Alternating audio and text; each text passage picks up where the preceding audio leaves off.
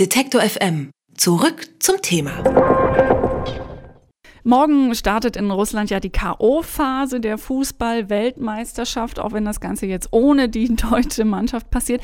Das heißt, die Zeit, in der es für ein Unentschieden einen Punkt gab, ist vorbei. In jedem Spiel muss jetzt ein Gewinner ermittelt werden und wenn die 90 Minuten dafür nicht ausreichen und auch nach 30 Minuten Verlängerung noch kein Sieger feststeht, dann bekommt das Publikum jedenfalls den Krimi schlechthin geboten. Das Elfmeterschießen, fünf Schützen gegen den Torwart. Was diese Ausnahmesituation für die Spieler bedeutet und welche Strategien dafür besonders erfolgversprechend sein könnten.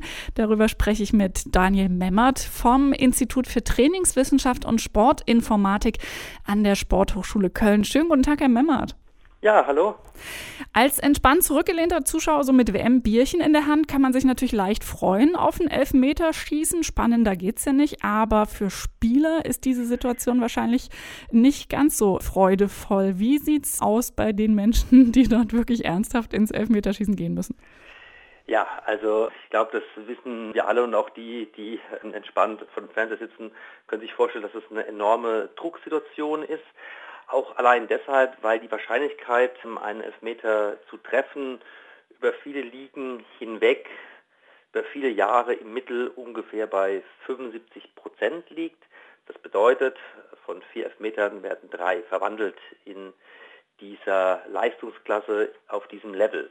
Und somit ist diese Aufgabe eine klare Pflichtaufgabe. Das heißt, jeder erwartet von dem Schützen, dass er trifft, und er natürlich auch selbst neben seinem Trainer, den Mitspielern und den Fans.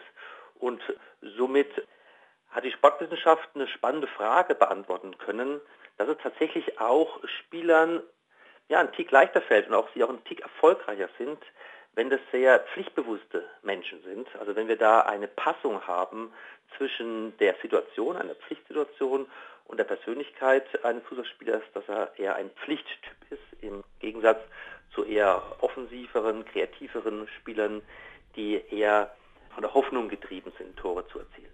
Gibt es denn da auch nochmal einen Unterschied zwischen den Spielern und dem Torwart? Ja, für den Torwart auf der anderen Seite ist es natürlich eher eine Hoffnungssituation. Das heißt, da ihre Wahrscheinlichkeit nur bei 25 Prozent liegen, das heißt nur einer von vier Elfmetern wird im Mittel gehalten, ist das für Torhüter in Anführungszeichen eine leichtere Situation, denn sie haben natürlich eher nichts zu verlieren.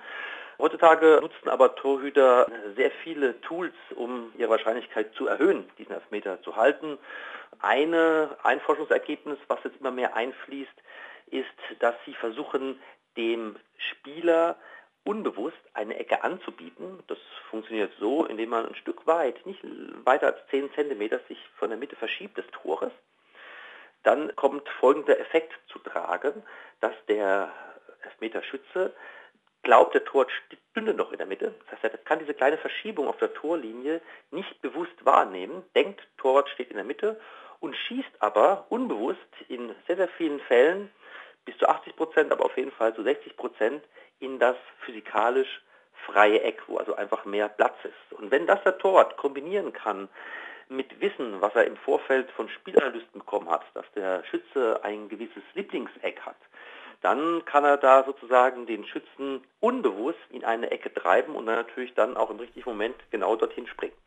Kann man solche Psychostrategien denn auch trainieren oder wird das möglicherweise tatsächlich trainiert?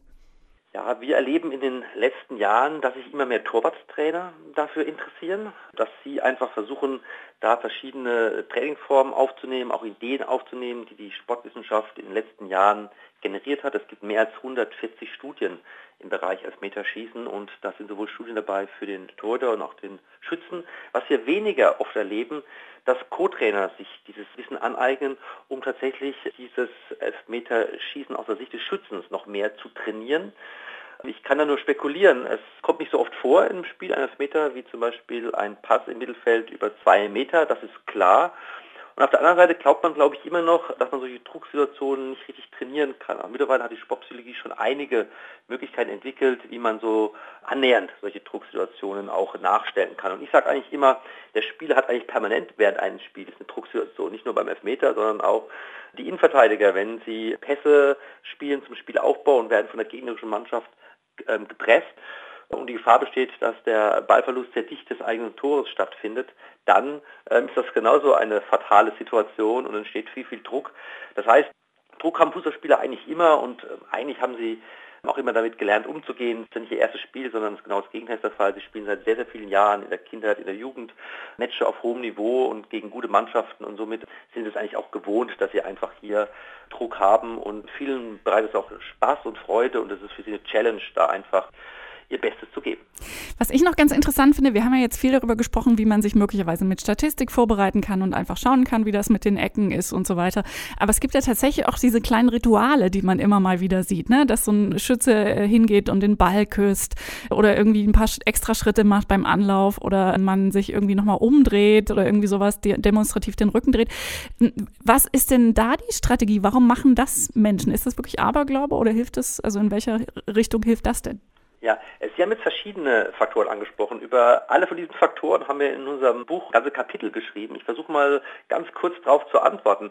Also Aberglaube, darüber haben wir jetzt nicht geschrieben, aber da gibt es wunderschöne Studien von meinem Kollegen Musweiler aus Köln, der tatsächlich zeigen kann, dass Aberglaube, gewisse Aberglaube auch tatsächlich zu höheren Leistungen führt. Ich kann Ihnen das Experiment vielleicht mal kurz schildern, was ich sehr, sehr kreativ finde.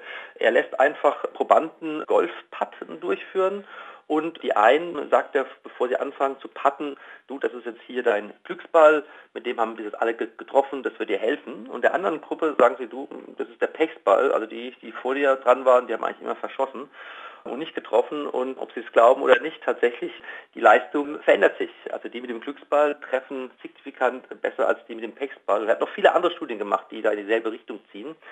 Und das andere, was Sie angesprochen haben, ist mit dem Rücken zu drehen. Das ist eher ein Verhalten, was die Wissenschaft, da haben wir jetzt eigene Experimente sogar dazu gemacht, zeigt, dass das kein gute Verhaltensweise ist. Ähm, den Tor den Rücken zu drehen, das symbolisiert nämlich immer so ein bisschen, oh, ich habe Angst, oh, ich will der in Anführungszeichen Gefahr dem Tor, dem Torwart nicht in die Augen schauen, ich wende mich ab. Das ist immer ein Fluchtverhalten. Und das hilft nicht, das können wir experimentell zeigen. Es ist viel wertvoller, wenn der äh, Spieler den Ball ablegt und dann rückwärts dann zu seinem Anlaufpunkt geht.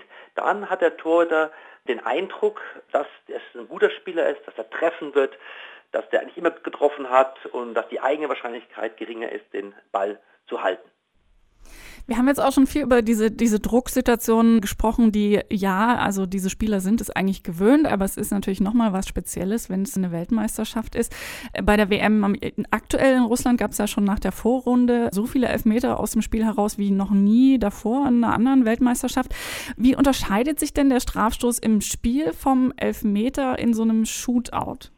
Da gibt es natürlich ein ganz zentrales Merkmal. Bei dem Shootout ist einfach ein festgelegter Modus man, man, man schießt ja fünfmal und dann hofft man, dass eine Mannschaft halt einen Ball mehr getroffen hat und die hat dann gewonnen. Das heißt, jeder Strafstoß zählt sehr, sehr viel. Denn wenn eine Mannschaft nach drei Schüssen, das kann ja vorkommen, wenn die andere Mannschaft gar nicht trifft, gewonnen hat, dann fallen die letzten Strafstöße ja auch weg. Dann hört es ja, dann hört es ja auch auf. Es wird also teilweise auch nicht bis zu Ende gespielt, wenn eine Mannschaft nicht trifft und die andere trifft jeden Ball. Das ist ja in einem Spiel schon ein bisschen anders. In einem Spiel gibt es einen Spielstand. Und ähm, ist natürlich klar, dass in der 90. Minute bei einem 0-0 dieser eine Strafstoß einfach auch das Spiel entscheiden kann. Das heißt, da wären wir auf so einem Kontinuum relativ dicht dran am Elfmeterschießen. Auf der anderen Seite kann es ja auch sein, dass es 3-0 steht für eine Mannschaft und dann wird nochmal ein Elfmeter zugesprochen. Dann können Sie sich vorstellen, dass es natürlich jetzt eine Situation ist, ob es jetzt 3-0 oder 4-0 steht, ist jetzt wahrscheinlich nicht so dramatisch in so einem Spiel, weil die Wahrscheinlichkeit, dass man nach einem 3-0 nochmal zurückkommt, ist doch relativ gering. Das weiß man ja auch aus Statistiken und aus gesundem Menschenverstand. Das heißt, es kommt schon so auch ein bisschen auf die Situation, auf den Spielstand an, wie so auf dem Kontinuum angeordnet sind. Extremer Druck, maximaler Druck, ein Schuss kann ein Spiel entscheiden. Und auf der anderen Seite, dass ein Strafstoß dann, auch, auch andersrum natürlich, wenn man 0-3 zurückliegt und in der 85. Minute nochmal einen Strafstoß bekommt, dann wird das Spiel wahrscheinlich dann 1-3 ausgehen, wenn man trifft. Also Sie sehen, der Spielstand und das der Modus, in dem Elfmeterschießen abläuft, spielen so die Hauptkriterien und die Hauptfaktoren in dem Bereich. So oder so wird die deutsche Mannschaft bei dieser WM keine Chance mehr haben, in Elfmeterschießen zu gehen. Die WM in Russland geht in die entscheidende Phase und schon am Wochenende könnten wir wahrscheinlich wieder Spiele mit Elfmeterschießen sehen, wo die Entscheidung dann fällt. Und wie viel und welche Psychologie da drin steckt in dem Elfmeterschießen, darüber habe ich gesprochen mit Daniel Memmert von der Sporthochschule Köln und ich habe sehr viel gelernt. Vielen herzlichen Dank dafür. Ich habe zu danken. Alle Beiträge, Reportagen und Interviews können Sie jederzeit nachhören im Netz auf detektor.fm.